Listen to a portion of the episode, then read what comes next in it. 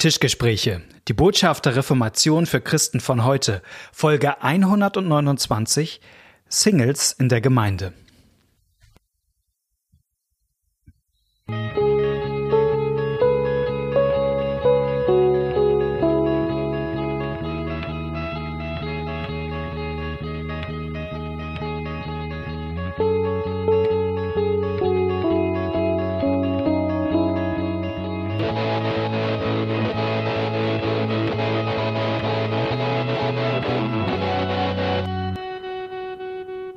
Herzlich willkommen zu einer neuen Folge von den Tischgesprächen. Mein Name ist Malte Detje und mir gegenüber sitzt Knut Nippe. Moin Knut. Moin Malte, schön, dass du da bist. Und herzlich willkommen an alle, die hier heute eingeschaltet haben zu den Tischgesprächen. Wir haben heute ein, ich sage mal, ein spannendes Thema, also wie jedes Thema, ja. aber das ist dann irgendwie auch nichts Besonderes mehr, ne?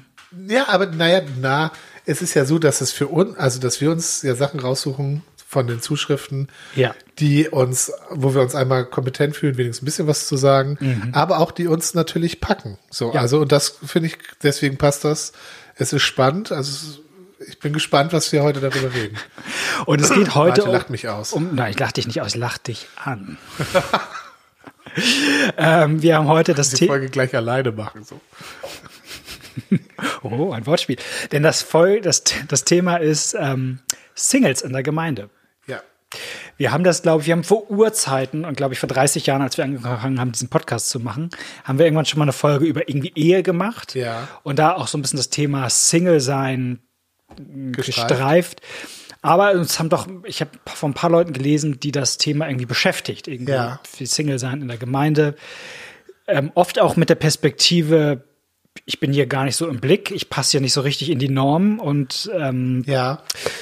Da, das ist etwas, was mich äh, getriggert hat. Das genau. finde ich interessant. Spannend. Ja, spannend. Und ja. das äh, würde ich auch gern aufmachen. Auch wenn wir natürlich den Nachteil haben, dass wir da jetzt beide nicht die gerade, ähm, dass das nicht unsere Lebenssituation ist. Das ist hier immer ein bisschen gefährlich, finde ich, immer über Lebenssituationen Dritter zu sprechen. Ja. Worum ich aber trotzdem denke, dass es gut ist, das zu machen, ist, dass wir ja als Leute, die Gemeinde im Wesentlichen mitgestalten, ja eine Verantwortung haben. Menschen mit verschiedenen Lebenssituationen im Blick zu haben. Und von daher finde ich doch ein Ja, ja dazu. Und, und, nicht jeder, nicht jeder hat so jung geheiratet wie du, Malte. Also ich. Wenn du es selber ansprichst, ja, du bist, du bist, du bist ein Spätverheirateter. So kann ich bin ein Spätverheirateter, ja genau. Also tatsächlich hat der, äh, der Pastor, der uns getraut hat, in der Traupredigt gesagt, ich habe mit 42 geheiratet, dass Luther auch, äh, stimmt das? Ja, dass Luther auch erst mit 42 geheiratet hat, was ich gar nicht Echt? wusste und was total egal ist, ja. aber was ich trotzdem irgendwie nett fand. Genau, ich habe ich hab relativ spät geheiratet. Mhm. Das heißt, du kannst sogar zu dem Thema also ein bisschen auf, also hast einen persönlichen Blick. Ja, wobei ich, also ich finde das Thema äh, so unterschiedlich bei mhm. den Leuten. Mhm. Ähm, ich glaube, also das ist, glaube ich, schon mal ein Riesenunterschied, ob du als Frau oder als Mann in der ja. Gemeinde Single bist. Allein das fühlt sich, glaube ich, unterschiedlich an. Und da kann ich ja sozusagen auch nur über die eine Hälfte reden. Es ist auch ein Unterschied vom Alter, ja, ja. bist du ein 20-jähriger Single oder ein 50-jähriger Single bist du Single, weil du getrennt bist? Geschieden? Geschieden, genau. Ja, also das meinte ich. Ja. Ähm, also das ist, das ist, glaube ich, sehr unterschiedlich, wo da auch die Probleme liegen. Bist du Single aus Überzeugung? Mhm. Ähm, oder bist du Single, der eigentlich selber schon darunter leidet? Oder bist mhm. du jemand, der sagt, na, ich wäre gern, hätte gern Partner, aber so ist auch gut. So ist auch gut, kann auch später sein. Also das, ähm, das ist, glaube ich, sehr unterschiedlich und trotzdem gibt es auch ein paar Gemeinsamkeiten und ja, darüber können wir mal reden. Genau. Und, und, und nochmal, ich finde ja, wir haben ja ganz, ganz viele Single-Kreise bei uns in der Gemeinde, die würde man nicht so nennen, aber unser Seniorenkreis zum Beispiel bei uns ja. in der Kirchengemeinde ist ein reiner Frauenkreis und er ist sogar genauer gesagt ein reiner Witwenkreis. Ja. Das sind eigentlich, und das ist, finde ich eigentlich erstmal was Tolles, dass man mal sagt, okay, ich, das ist, tut echt weh, dass ich irgendwie nach 50 Jahren meinen Mann verloren habe und jetzt suche ich mir einen einen Kreis, wo ich irgendwie Austausch habe und und alle haben, ich weiß, alle hier am Tisch haben gerade dasselbe Schicksal durchgemacht ja. irgendwie und, und wissen trotzdem, das. Trotzdem ja. guckt keiner die an und Richtig. denkt, na bei denen stimmt doch was nicht. Wann suchen die sich denn mal endlich jemand? Und das kenne ich tatsächlich auch, Aha. dass äh, ich ab einem gewissen Alter als ich dann mich verlobt habe, sagte dann Gemeinglied, ja, das wurde aber auch Zeit. So, wo okay. ich dachte, aha, aha, aha. Also es gibt hier Leute mit der Stoppuhr, die denken, Aha. Ja, und ich finde, das ist ja genau der Punkt, wo du sagst, oder hast du ja gerade gesagt, das hat dich getriggert, irgendwie das Thema doch ja. irgendwie anzusprechen, weil ähm, das habe ich tatsächlich auch von manchen gehört, sozusagen dieses Bild, ich bin irgendwie unvollständig, ja. dass mir das ja. mindestens implizit suggeriert wird. Manchmal ist das ja auch implizit, wenn wenn es in der Gemeinde eine Predigt gibt über Ehe und man dann irgendwie sagt, ja, irgendwie Gott hat Mann und Frau geschaffen, dass sie sich ergänzen und das ist ja erstmal vielleicht auch richtig so und dann, aber wenn man diese Rhetorik immer weiter steigert und sagt, irgendwann dazu kommt, dass irgendwie der Mann der ist, der mich vervollständigt, so. Der oder mich, die Frau, ja. Oder die Frau. Ja, genau. Dann löst das ja, genau, als, als Single sozusagen, wenn ich da sitze mit offenen Ohren, die Frage aus, und bin ich jetzt unvollständig und ja. brauche ich quasi den Mann in meinem Leben, um mich zu Menschen zu machen? Ich spitze das mal ja. so ein bisschen zu. Ähm, so, ähm, das finde ich schon, schon nicht unberechtigt, dass man, dass man da ähm, Fragen stellt. Ja, und du, hast, du hast gesagt, wir haben schon mal eine Folge über Ehe gemacht. Mhm. Tatsächlich, genau, das gehörte sozusagen zum Grundbestand, ja. aber eine Folge über Alleinsein haben wir noch nicht gemacht. Nee, ne? genau. Und in der Bibel gibt es Texte, wie Ehepaare sich verhalten sollen ja. untereinander, aber das andere nicht. Und, und ich, also, es, also ich muss auch ein bisschen selbstkritisch sagen, es gab auch mal so eine Zeit, wo ich gedacht habe, oh, Ehe und Eheethik, das ist doch auch ein Fund, mit dem wir wuchern können, ja. Also Wer das wir? ist doch, wir als Kirche. Mhm. Ähm, so Ehekurse oder sowas, das mhm. ist doch was, was die Gesellschaft dringend braucht, wo es auch ein großes Bedürfnis gibt und ein großes Interesse. Und das müssten wir viel mehr machen, weil da gibt's, glaube ich, total Hilfreiches auch mhm. aus der Bibel und vom Evangelium her zu, zu sagen.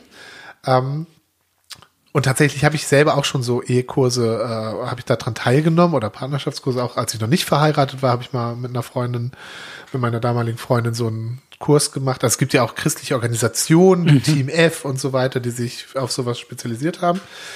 Ähm, und natürlich ist dann aber die Frage, also macht man damit eben so ein Bild, das ist eigentlich das, wie sich Gott Leben vorstellt. Mhm.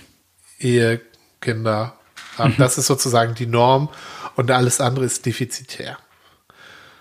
Und ich finde, das Schwierige dabei ist, dass man dass die Situationen so unterschiedlich sind. Und deswegen sind wir grundsätzlich immer, haben wir so eine Zurückhaltung zu ethischen Themen, ja.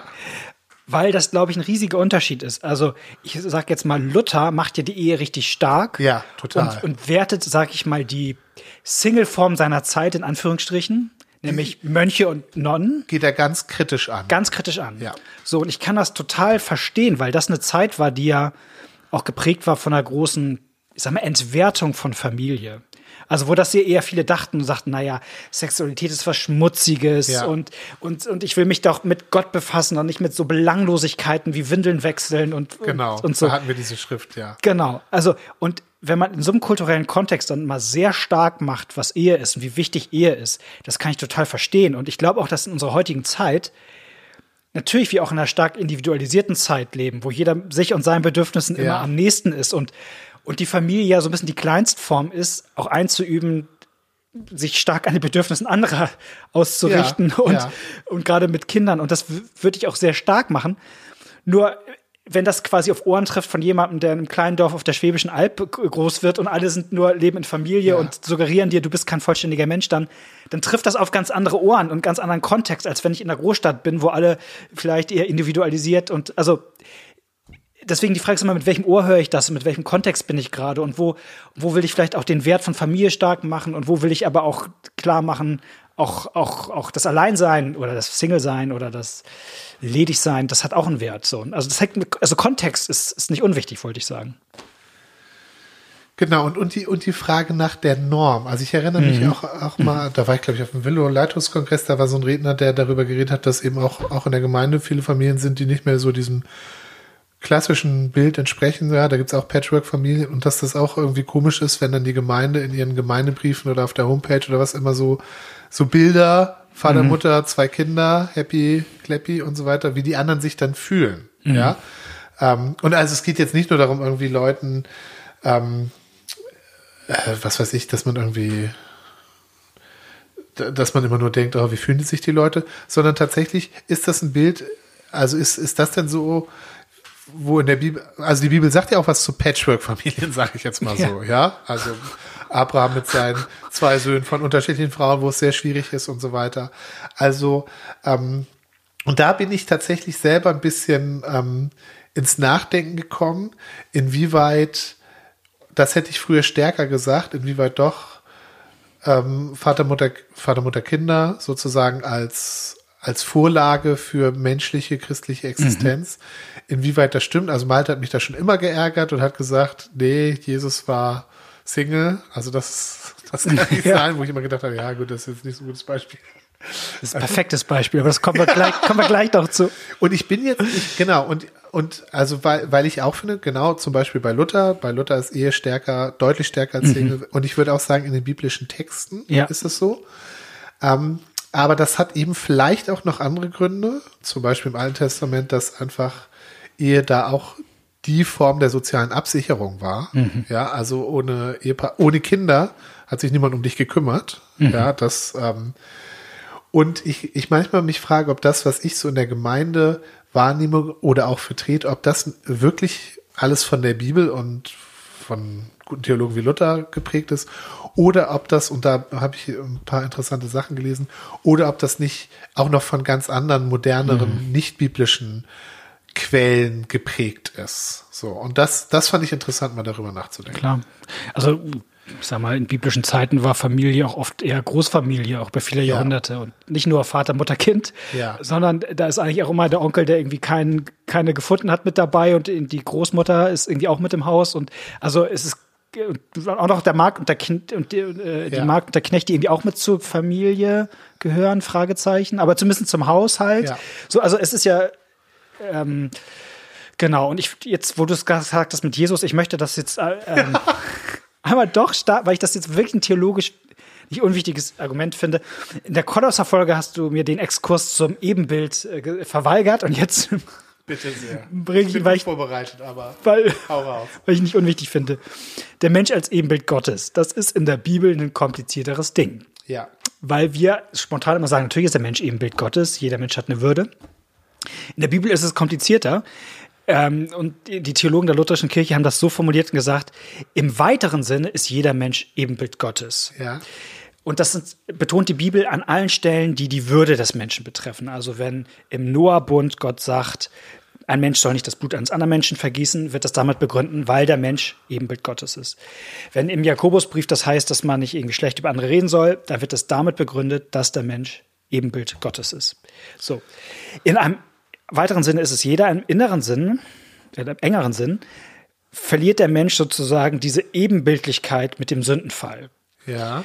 So, ähm, und wird aber, und jetzt kommt sozusagen Jesus ins Spiel, Jesus ist quasi das Ebenbild Gottes. So nennt das auch, das ist auch eine Sprache des Kolosserbriefes. Dass Jesus das Bild Gottes war. Ja. Und wir Menschen werden erneuert im Glauben nach dem Bilde von Jesus, also sozusagen ihm ähnlicher. Also Jesus ist quasi das Bild des neuen Menschen. Der ja, neue Adam, ja, das neue ja, Bild. Neue ja. Und jetzt ein sehr langer Exkurs, man fragt sich, warum redet der so lange darüber? Und ich will sagen, wenn Jesus sozusagen das Bild ist des Menschen und dieses Bild das Bild eines ehelosen Mannes ist, eines Ehelosen ist, ja. dann kann zum Bild des perfekten Menschen nicht die Ehe dazugehören. Ja. Weil der vollkommene Mensch, das, das Ebenbild Gottes, zu, de, zu dem hin wir alle erneuert werden, eben, eben nicht, nicht, eine, nicht ein Mann und eine Frau in einer Ehe waren, sondern eine Person. Ja. Und das spricht für mich sehr stark dagegen, dass man sozusagen äh, verheiratet sein muss, um ein voller Mensch zu sein. Ja, das, da, ja, das würde ich so auch, äh, auch nicht sagen. Jedenfalls von, also da gebe ich dir ganz recht. Das Problem ist eher, und das, also manchmal ist ja auch dieses, ähm, ist jetzt, ist jetzt der Mann irgendwie Gott ähnlicher als die Frau oder Natürlich, so. Ne? So, so, wird, so wird es ja auch Ironie interpretiert. Man, Podcast, war, ja. man war eher da und dann wird die Frau von ihm genommen und ist aber nur so ein Anhängsel. Und da fand ich immer wichtig, dass äh, in der Schöpfungsgeschichte steht, und der Mann schuf sie. Der Mensch, Gott. Gott, Gott schuf, äh, schuf den Menschen zu seinem Bilde und schuf sie als Mann und Frau. Mhm. Ja. Ähm, dass da äh, eben keine, äh, der eine ist näher dran. Und tatsächlich ich aber auch aus der Stelle eher sehe, dass dass dieses Gegenüber, dass, mhm. dass das Sozial, dass der Mensch als soziales Wesen ja. das Ebenbild Gottes ist. Ja. So, und da, äh, und dann kommst du natürlich schnell dahin, ja gut, und wenn ich jetzt in einer anderen sozialen, ähm, also wenn ich jetzt nicht in einer Partnerschaft lebe. Und deswegen, das fand ich jetzt ganz interessant. Ich habe in einem Buch, da geht es eigentlich um Leitung, aber der gibt einen Artikel, wo der, wo der ähm, Autor, also Peter Scazzaro heißt der, ähm, sagt, es ist, wenn ich leite, ähm, es ist ganz wichtig, dass ich aus meiner Ehe heraus leite. Der hat, mhm. das schreibt auch, weil er die Erfahrung gemacht hat, dass er ähm, seine Ehe ganz lang vernachlässigt hat für seine kirchlichen Aufgaben und dass es auch Stress mit seiner Frau gab und er dann merkt, dass er da falsch gemacht, sagt er nein. Ähm, ich merke, ich muss als wichtigstes meine Ehe nehmen und aus, also nicht nur, aber das sind auch keine getrennten Sachen, sondern ich muss als Ehemann leiten, aus meiner Ehe heraus. Und dann sagt er aber, aber natürlich gibt es auch Leute, die Single sind. Und die müssen dann aus ihrem Single-Sein herausleiten. Und dann redet er darüber, was das bedeutet. Und dann mhm. sagt er, auch das fand ich nochmal interessant, er sagt, es gibt ja auch ganz, auch biblisch nennt Jesus unterschiedliche Gründe, warum jemand Single ja. ist. Also, dass jemand das auch unfreiwillig ist oder dass ja. jemand ähm, um des Reiches Gottes willen. Und dass jemand das von mhm. sich aus sagt, um des Reiches Gottes willen verzichte ich. Das würde Paulus sehr sympathisch finden. Ja, der sagt mhm. also, wenn du kannst, dann verzichte drauf, dann kannst du dich ganz fürs Reich Gottes eingeben. Mhm. Oder auch, dass jemand sozusagen eh unfähig gemacht wird, äh, nennt mhm. Jesus das. Also das sagt Pete Scazzaro auch und er sagt, dann gibt es jetzt Single, aber die sollen sozusagen verantwortlich aus ihrem Single-Sein herausleben und nennt auch ein paar konkrete Beispiele, was das für ihn bedeutet und sagt, dass er eben auch erlebt oder dass solche Leute auch erleben, dass man denkt, oh, die haben ja viel Zeit. Ja, die, die ja. haben ja keinen Ehepaar. Also beim, ja, beim Pastor verstehe ich noch, wenn der sagt, ja, ich muss auch mal mich um meine Frau kümmern, ja gut. Aber bei denen und dass er sagt, nein, ihr habt auch eine Verantwortung als Single, auch eine soziale Verantwortung, dass ihr Beziehung pflegt und dass ihr auch Leuten sagt, nein, obwohl ich Single bin, muss ich trotzdem Freunde treffen, mich ja. um mich sorgen und so weiter. Und wo er das sehr konkret benennt und sagt, manchmal ist es für die sogar noch schwerer, weil jemand, der verheiratet ist, der, ähm, obwohl ich aus meiner Erfahrung sagen muss, ich muss mich auch mit meiner Frau richtig verabreden für gewisse Sachen. Aber trotzdem ist das für mich noch leichter als für jemand, weil ich meine Frau jeden Tag sehe, als für jemand, der erst einmal den Hörer in die Hand nehmen muss und so weiter. Und das fand ich interessant, dass er sagt, es spielt eine Rolle ähm, und ohne eine Wertigkeit was besser und was schlechtes und beides muss verantwortungsvoll gelebt werden. Mhm. Und auch ein Single ist ein soziales Wesen und hat soziale Bedürfnisse und darauf hat die Gemeinde Rücksicht zu nehmen, aber die Person hat sich selber auch für sich zu sorgen. Total. Und das ist wirklich, was viele ja auch Singles berichten und sagen, ich möchte nicht nur eine Ressource sein hier ja. in, in, der Gemeinde. Die Person, die immer Zeit hat, na, du hast so eh Langeweile, kannst du doch das und das. Also, also wenn man solche Sprüche hört, ja, das, oh. und ähm, genau. Darf ich noch einen kleinen Rant machen zum Thema Predigt und Singles? Ja, mach mal. Oh ich ja, ich weiß, du hast erzählt, ja. Also, ich habe ein Buch in meiner Hand, das heißt Date Your Singles, rausgegeben, unter anderem von Tobias Fikes. Und da viele kleinere Beiträge drin. Ähm, und einer, den ich da gestern las, den fand ich sprechend. Ja, total sprechend. Den hat Malte mir schon erzählt, hat sich gleich schon aufgeregt. Der hat, also, und zwar gar nicht über die Autorin, sondern es ist ein Symptom für was anderes. Die, die gibt, äh, die gab an der Stelle Tipps für, wie Singles in der Gemeinde ähm, mehr repräsentiert werden kann. Ja, genau. Und äh, eine Möglichkeit oder schlägt sie vor, doch mal als Single zum Pastor zu gehen, und zu sagen, ich würde gerne auch mal eine Predigt über Singles hören. Ja. Und ähm, dann sagt sie, wenn der Pastor dann antwortet, das ist vielleicht jetzt nicht ganz so relevant für die Gemeinde, dann soll man doch mit dem Augenzwinkern darauf hinweisen, wie oft man sich selber als Single schon Predigten mit Beispielen über Kindererziehung hat anhören muss. Und ich denke mir, ja, das stimmt auf einer gewissen Ebene. Das wäre fair, wenn für die Beispiele von Kinder, vieler Kindererziehung auch mal ein paar Beispiele mehr Singles kommen, wie man das macht. Aber ich wollte sagen, das Hauptproblem in vielen Gemeinden ist doch, dass es Predigtreihen gibt, sechs Wochen zum Thema, wie erziehe ich meine Kinder. Ja. Und ich kann total verstehen, dass wenn man ein Single in der Gemeinde ist, äh, dass einen das nervt, wenn man sich sechs Wochen anhören muss. Ja. Äh, aber das Problem, die, eigentlich die Lösung ist nicht, dass man jetzt sechs Wochen zum Thema Singles macht, sondern dass man anfängt, Bibeltexte auszulegen und über Jesus zu reden. Und ganz im Ernst, es gibt kaum Bibelgeschichten, die einem erzählen, wie man gut Kinder erzieht.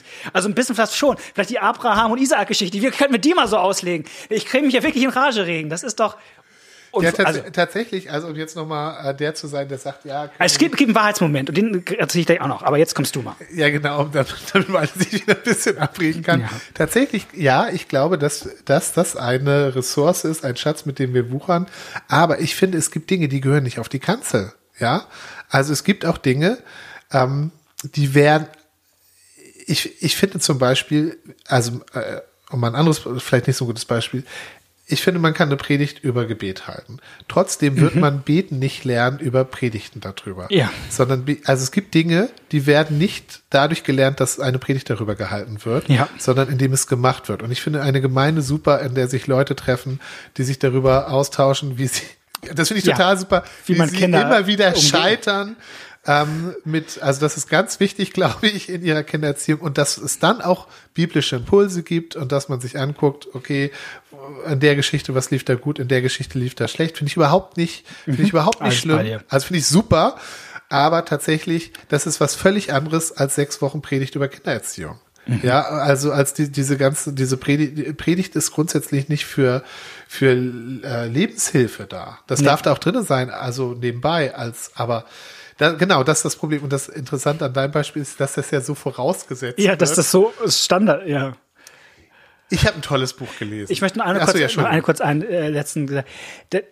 Wo ich wirklich, glaube ich, sagen kann, wo wir als Pastoren äh, sensibel sein sollen, ist schon, wo, was für Beispiele benutze ich in der Predigt. Ja, ja. Und da würde ich schon sagen, und das ist nicht nur eine Frage von Single oder verheiratet, einfach vielfältig die Lebensrealität der Leute ja. bei mir wahrzunehmen. Also ich mache ein ganz plattes Beispiel.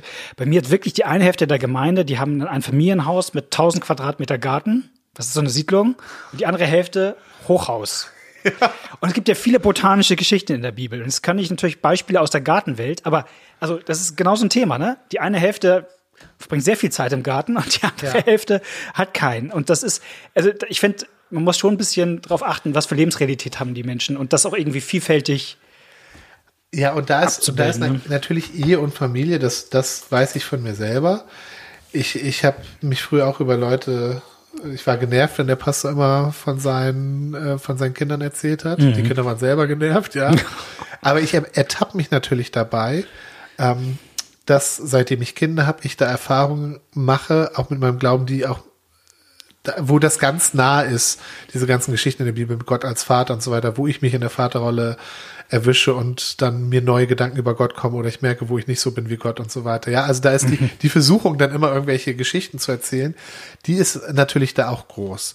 Aber jetzt, wo du, wo du, ich, du, ich habe ein Buch, ich habe eben gesagt, ich habe es gelesen, das stimmt überhaupt nicht. Ich habe im Urlaub, ist mir ein Buch in die Hände gefallen, das habe ich angefangen zu lesen, nur anderthalb Kapitel und das finde ich total super. Und wenn jeder, jemand sagt, oh, in der Folge heute war nichts drin, also das, ähm, ich, wenn der Rest des Buches so gut ist wie die ersten anderthalb Kapitel, dann empfehle ich das sehr. Das heißt Allein von Daniel Schreiber. Das ist kein christliches Buch, ist kein Lebenshilfebuch, sondern der Autor, ein homosexueller Single, denkt und reflektiert über sein Alleinsein nach. Mhm. Ähm, und eine Sache, das wird am Anfang schon ganz deutlich, was für ihn eine ganz große Rolle spielt, ist auch das ähm, Sozialumfeld der Freunde. Also Freunde sind für ihn wahnsinnig mhm. wichtig. Ähm, das fand ich gut. Aber es sind auch manche Beobachtungen ähm, oder auch einfach Sachen, die er recherchiert hat. Also eine Sache ist, ähm, dass er geschrieben hat, dass 42 Prozent der deutschen Haushalte Einpersonenhaushalte mhm. sind. Ja, also das ist die größte Gruppe. Also denn die, die, also die anderen äh, natürlich sind 42 nicht mehr als die Hälfte, aber die, also der Rest unterteilt sich dann eben in zwei Personen Haushalt mhm. oder mehr Personen Haushalt. Und natürlich auch ein Pärchen in zwei Wohnungen leben kann. Ja, aber, na, ja. natürlich, aber mhm. Äh, ja, und ist, das ist eine, ähm, also er hat noch eine Vergleichszahl von, was weiß ich, von 1975, wie das in dieser Zeit mhm. gestiegen mhm. ist. Also auch da siehst du, das ist sozusagen ein ja. Trend, dass wir doch eine singularisierte Gesellschaft werden immer mehr. Also allein sowas, das ist jetzt keine kluge Beobachtung, sondern nur, das fand ich interessant. Und was ich total interessant fand, und das ist sowas, was mich nochmal misstrauisch gemacht hat, zu gucken, was, was von unserem Denken über Ehe und Familie ist wirklich biblisch und was ist sozusagen auch Zeitgeist geprägt, mhm. ist, ähm, er es, er zitiert einen Soziologen oder Philosophen, muss mal gucken, der darüber geredet hat, ähm, dass die großen Erzählungen mhm. äh, alle zu Ende gehen und nennt da so ein paar Beispiele.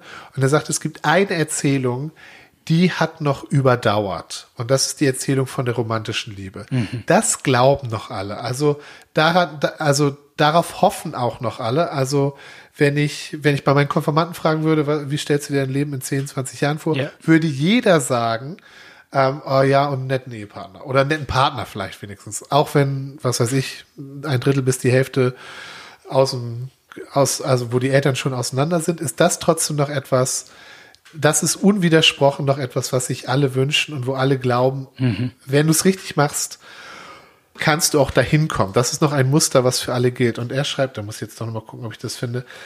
Ähm, er schreibt auch, dass das, ähm, dass das auch immer als eine erreichbare Sache äh, definiert wird. Mhm. Ähm, wo Leute glauben, wenn du alles richtig machst, dann passiert das. Und dementsprechend, wenn du es nicht schaffst, dann hast du Schuld. Mhm. Dann hast du ein Defizit. Mhm.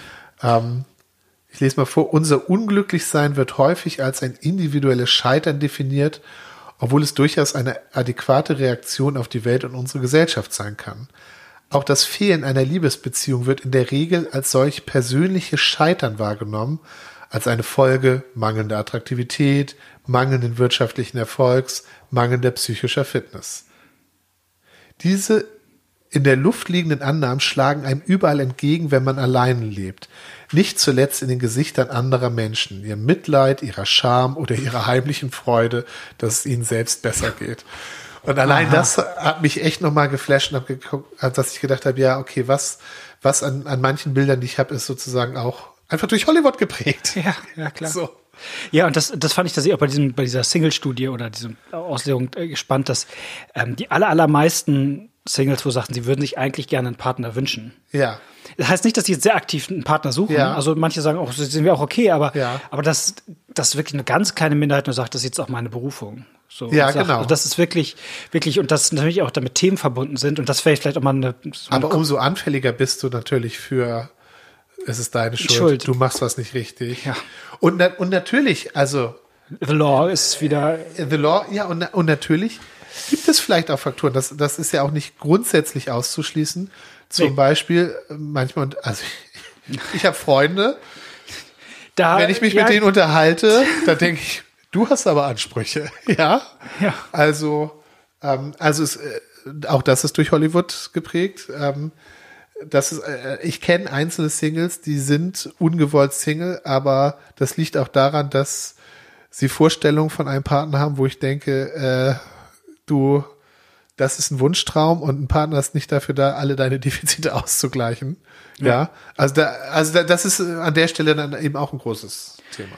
Genau, und ich finde, also für mich, ich habe nur so drüber nachgedacht, wie würde ich das formulieren. Und für mich wäre das so, ich fand mal diese Rede vom, von der Schattenmission irgendwie ganz gut. Zu sagen, ja. es gibt, jede Berufung ist irgendwie gleichwertig, ob ich verheiratet bin oder, oder, oder alleinstehend. Ähm, und das würde ich auch nicht gegen ausspielen, aber jeder hat sozusagen ihre Schattenmission, also wo, also wo was umkippen kann. Also wenn ich verheiratet bin, bin ich total dabei, in der Gefahr, meine Familie zu vergötzen. Also ja. zu sagen, dass das mir wichtiger ist als Jesus. Also das ist, also dass ich da irgendwie, das ist eine Schattenmission. Das, ja. das, das ähm, ist keine Abwertung des Ehestandes, aber es ist eine Gefahr. Und ich glaube, natürlich gibt es auch, ähm, wenn ich jetzt ledig bin, gibt es auch eine so eine Schattenmission, dass ich natürlich vielleicht mich nicht binden mag oder dass ja. ich sozusagen. Angst habe oder, oder nicht die, auch nicht die Verantwortung für andere Menschen so immer nehmen will, sondern gerne vielleicht auch, dass mein Autonomiebedürfnis manchmal in was Ungesundes ja. kippt.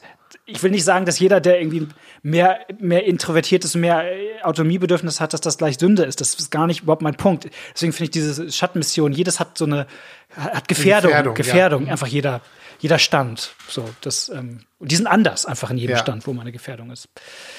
Das Positive fand ich nochmal, das dachte ich ja auch nochmal, wie viele ähm, Singles dann beschreiben, ähm, wie wichtig eigentlich Gemeinschaft ist und dass ja. auch eine große Angst ist von Menschen, auch wenn sie Singles sind, zu sagen, ich bin, ich bin das vielleicht ganz gerne jetzt oder es ist okay und gut, aber wenn ich vielleicht mal alt werde und ähm, und in meiner Freizeit manchmal und, und also das Thema Gemeinschaft haben und dass das irgendwie wichtig ist, auch als Gemeinde einfach Gemeinschaftsmöglichkeiten zu bieten. So. Ja. Das fand ich nochmal nachdenklich auch schwierig, weil ich das echt schwierig finde, selber als, als ähm, wenn man Verantwortung schon für die eigene Familie hat, ist man ja manchmal schon sozial saturiert, sage ich mal so. Ja, und na gut, die Frage ist auch, ob, ob also da wäre ich jetzt ein bisschen zurückhaltend, ob das die Aufgabe der Gemeinde ist, so Gemeinschaftsangebote zu machen. Ja, aber zumindest das, das, ich, das Bedürfnis das, da, ne? Das, Bedürfnis das sage ich auch als jemand, der auch ähm, die Erfahrung gemacht hat, dass manchmal Leute, die ähm, sehr nach Gemeinschaft rufen, oft die sind, die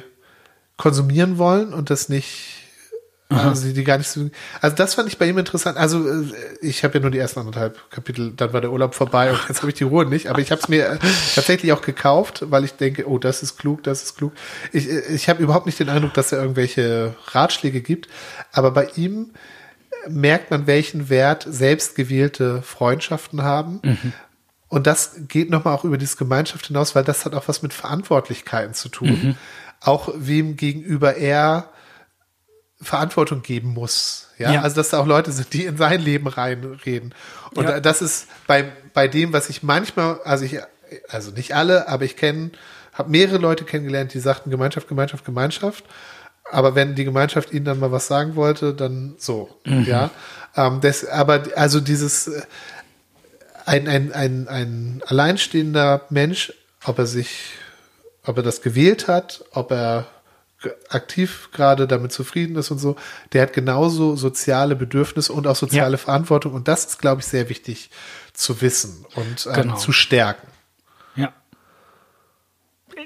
Vielleicht auch ein guter, guter, ja, klar, ja. guter Punkt. Oder, nein, aber ich finde das, also, ja. Nein, also ich, ich finde das und, und einfach an der, also ich fand das schon interessant, dass irgendwie in der Umfrage viele äh, christliche Singles sagen, sie fühlen sich in der Gemeinde irgendwie diskriminiert oder nicht wahrgenommen. Und das ja. ist schon, also ich, ich man merkt sich manchmal an so Kleinigkeiten. Wir haben jetzt bei uns die Familienfreizeit in Gemeindefreizeit umbenannt, weil natürlich die ja. Frage ist, wer fährt da eigentlich mit? Ja. Also ja. so, ne? ja, natürlich. So, äh, ja. Was sind so die Bilder, die, die man transportiert und, und auf Dinge ein bisschen sensibler zu sein, das ist schon, schon weil unser Herr und Heiland war einer ohne Frau. Jetzt geht das wieder los. Geht das, wieder Nein, so Jesus kommt. Wir sind seine Frau. Wir sind seine Frau. Aber wir. Wir, ja. Wir. wir. Die, die Idee der Bibel ist nicht, dass eine, eine äh, dass sozusagen weniger, dass wir individual die Braut Christi sind, sondern nee, das ist die Gemeinde. Genau. Die ist, ist runzelig und wird von ihm schön, schön gemacht. Ja, das ist auch eine schöne Sache. Wir hoffen, das hat euch angeregt ja, jetzt macht Knut schon den Schlusssatz, weil ich die Kurve sonst nicht kriege hier. Und äh, falls ihr noch Gedanken dazu habt oder auch zu anderen Themen, vielleicht auch gerne Bibeltexten, die euch beschäftigen, damit setzen wir uns besonders gerne auseinander. Schreibt uns gerne E-Mail an tischgespräche.gmx.net, Tischgespräche mit der E. Und ansonsten hören wir uns in zwei Wochen wieder. Macht's gut. Tschüss. Ciao.